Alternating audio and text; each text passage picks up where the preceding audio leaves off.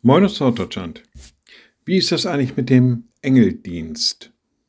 Ja, häufig benutzen wir diesen Begriff Engeldienst, Engelschutz, Schutzengel oder irgendwie was in diese Richtung und sprechen dann immer wieder vom Engeldienst. Was das genau ist, wird selten beschrieben, aber immer wieder leuchtet zumindest in der Heiligen Schrift auf, dass die Engel dienstbare Geister sind dass sie den Menschen dienen, dass sie Kraft bringen, dass sie Botschaften bringen, dass sie Nähe vermitteln, Schutz bringen auch. Und immer wieder ist von diesem Engeldienst die Rede.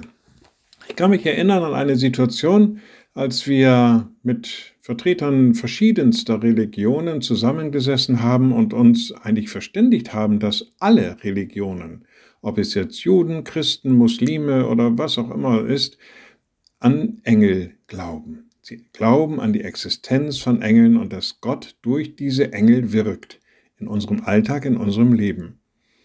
Und das finde ich irgendwo auch beruhigend, dass man weiß, da gibt es dienstbare Geister und wenn irgendwas ist, die können helfen.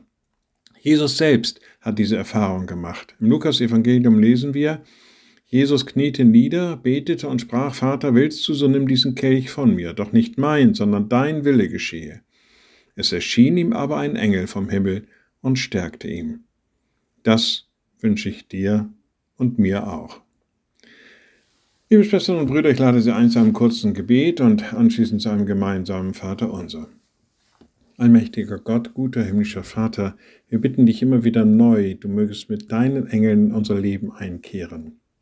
Lass uns deinen Schutz, deine Bewahrung erleben, dass du uns nahe bist in all diesem.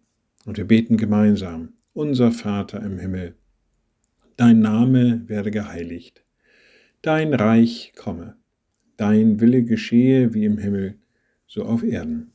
Unser tägliches Brot gib uns heute und vergib uns unsere Schuld, wie auch wir vergeben unseren Schuldigern.